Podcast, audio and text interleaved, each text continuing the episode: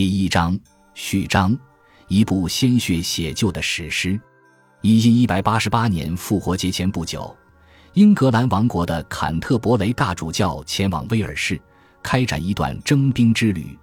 在距离此地数千英里之遥的地中海东部，战争已经打响。这位大主教名为福登的鲍德温。他的任务是为政要部署到战场上的军队招募数千名身强力壮的战士。从表面上看，这绝非易事。对于那些决定参军的人来说，通过陆路和海路到达东方，再从那里返回家园，至少要十八个月，而且耗资不菲。在到达目的地位于巴勒斯坦的耶路撒冷基督教王国之前，他们遭遇海难、抢劫。埋伏或因疾病而死亡的概率很高，带着沿路掠夺的大批财物返乡的可能性可以忽略不计。实际上，就连回家的希望都渺茫得令人胆寒。敌军领袖就是埃及与叙利亚的库尔德裔苏丹萨拉赫丁·优素福·伊本·阿尤布，俗称萨拉丁。他的用兵出神入化，西方基督徒统称为法兰克人。的军队在他手下连吃败仗，经受了毁灭性的打击。前一年夏天，他在战场上击垮了一支基督徒大军，囚禁耶路撒冷国王，夺走圣物基督的十字架，并将耶路撒冷的基督教宫廷逐出城外。而对于参军者来说，这场旨在向萨拉丁报仇的战争所能带来的唯一确定回报，就是在来时得到救赎。上帝会善待这些仁人志士。让他们更快、更顺利地升入天堂。尽管与我们今日所处的时代相比，这笔交易在一个痴迷于算清并赦免罪过的宗教时代看起来更加诱人，但鲍德温还是有自己的工作要做。故而，他与他的随从们在威尔士艰难跋涉，从一个城镇来到另一个城镇，讲经布道，说服他的听众们投身于一场战争，煽动参军热情。这些听众与这场战争中的敌人素未谋面，而对于将要发生战斗的那片土地，在想象以外几乎无人踏足过。在威尔士西部地区一个名为阿伯特维的小镇，鲍德温的到来引发了一对年轻夫妇之间的争吵。丈夫已经下定决心应征参加十字军，而他的妻子则坚持他哪里都不能去。作家威尔士的杰拉尔德与鲍德温大主教同行。并为这次旅行留下了一份生动的记录。他写道：“妻子紧紧抓住丈夫的斗篷和腰带，在大庭广众之下阻止他前往大主教那里。他们厮打起来，结果妻子得胜。但是杰拉尔德写道，事实证明他的胜利短命的可怕。三个夜晚之后，他听到一个可怕的声音在他耳边响起：‘既然你将我的仆人夺走，那么你必爱之人也将被夺去。’是夜就寝之后。”他于睡梦中的一个翻身，竟意外的让与他同床、尚在襁褓的儿子窒息而死。这是一个悲剧，这也是一个不祥的预兆。他意识到了这一点。尽管此时鲍德温大主教已经离开，这对悲痛欲绝的夫妇还是去求见他们的教区主教，向他报告这一可怕的事故，并请求宽恕。事已至此，只有一条出路，所有人都心知肚明。那些同意离开家乡、前去与萨拉丁作战的基督徒，将用布做成的十字架标识缝在外衣的袖子上，以此宣扬他们在基督之军中是宣誓过的圣战士。这位妻子亲自为丈夫缝上了十字架标识。本书内容就是十字军东征，在中世纪由基督徒领导、受教廷认可，针对被认为是基督和罗马教会的敌人所发动的战争。本书书名《十字军》既表明了创作主题，又反映了写作方法。在中世纪的很长一段时间里，没有一个单独的词语可以描述我们今天所认为的十字军东征。从西欧出发，深入圣地的八至九次大规模远征行动，辅之以一系列其他相关的战争，从烈日炎炎的北非海岸城市到天寒地冻的波罗的海森林。然而，在这种现象出现的最早期，的确有一个词语用来形容那些参与其中的人。参加这些带有忏悔性质的战争，希冀得到精神救赎的男男女女，在拉丁语中被称为 crucignati。领取十字架之人。于是，从这种意义来说，十字军的概念先于十字军东征产生。这也是我为什么偏爱于使用前者作为本书题目。但更加重要的是，十字军这一题目反映了我在本书中讲故事的手法。整本书由一系列描绘参加十字军东征的人物的章节组成，这些章节按年代顺序排列，讲述了一段横跨整个十字军时间段的鲜活历史。那些被我委以重任，引导我们走入时光之旅的人物，正是本书标题中的十字军战士。而且，我希望他们作为一个全明星阵容，能从第一线的角度向我们讲述十字军东征的故事。在挑选这些十字军战士时，我特意广泛撒网。被我选中的对象既有男又有女，既有东方教会和西方教会的基督徒，也有逊尼派和什叶派的穆斯林。还有阿拉伯人、犹太人、突厥人、库尔德人、叙利亚人、埃及人、白拜尔人和蒙古人，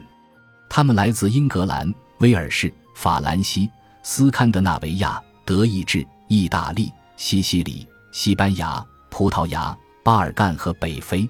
甚至还有一群维京人也牵涉其中。有些人物是主角，有些则只是配角，但这本书就是关于他们的故事。其结果显而易见。总而言之，一部多元化的十字军东征史就此出炉。从历史编纂学的角度来说，这部作品并不仅仅关注十字军国家在巴勒斯坦和叙利亚的创建、生存和崩溃，以及在那些地区与穆斯林的战争，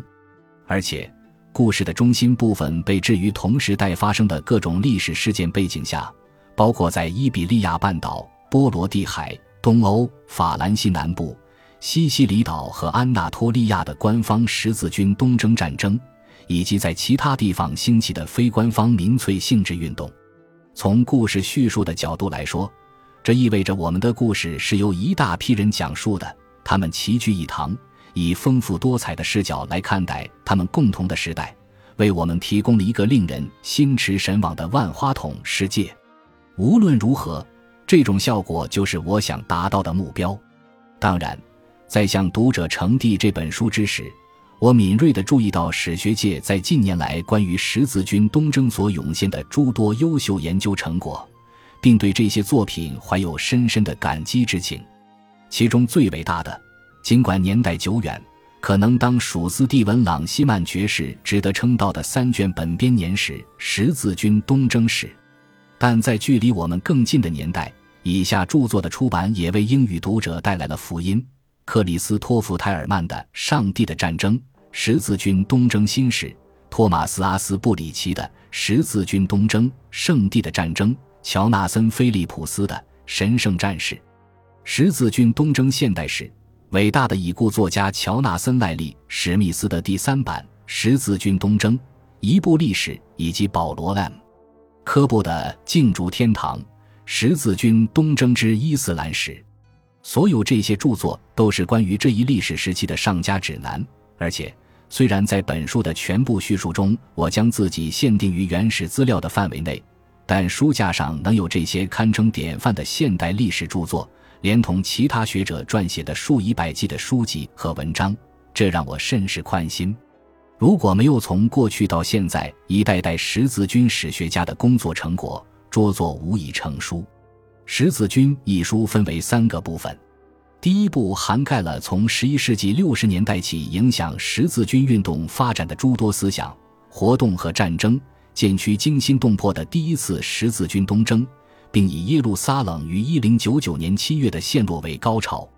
本书第二部的故事从数年后的十二世纪初讲起，在追溯叙利亚和巴勒斯坦十字军国家发展壮大的同时。也关注着伊比利亚半岛上基督教统治者与伊斯兰教政权之间的战争，通称为收复失地运动，并探索了十字军运动在上述两个舞台之外扩散到的新区域——波罗的海海滨。这一部分的叙述基于两场重大危机：埃德萨于一千一百四十四年陷落，触发了第二次十字军东征；耶路撒冷于一千一百八十七年被萨拉丁攻占。引燃了第三次十字军东征的战火。本书第三部描述了西方基督教世界在十三世纪上半叶为夺回耶路撒冷所做的种种不顾一切的努力。之后，蒙古帝国和马穆鲁克王朝崛起，东方十字军国家衰落。这一部分还描述了英诺森三世执掌教廷期间及其故后十字军思想和体系的急剧扩张和政治化，以及十字军运动转向新的敌人的过程。这些敌人遍布教会内外，既存在于现实中，也存在于想象中。为了与本书初衷保持一致，即讲述一个漫长且广泛的故事。十字军的叙事并没有在耶路撒冷王国于一千二百九十一年最终崩溃时戛然而止，而是到一千四百九十二年才结束。彼时，收复失地运动业已大功告成，十字军运动的冲动和能量向新大陆传播。最后，在尾声一章中，我简要概述了时至今日十字军记忆的生存和变异。在大多数情况下，本书的每一章自身就是一项完整的研究。我希望广大读者会受到以下内容的启发，从而更深入地探究十字军东征的历史；而那些对这一历史时期早已广泛涉猎的读者会欣赏我处理史料时采用的方法。一如我的其他作品，我最希望的是，这是一部既能丰富读者知识，又能让读者心情愉悦的故事集。因为，正如斯蒂文·朗西曼爵士曾经写道。十字军东征的浪漫故事是一部鲜血写就的史诗，过往如是，而今亦然。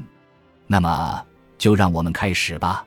丹琼斯，泰晤士河畔斯泰恩斯，二零一九年春。感谢您的收听，喜欢别忘了订阅加关注，主页有更多精彩内容。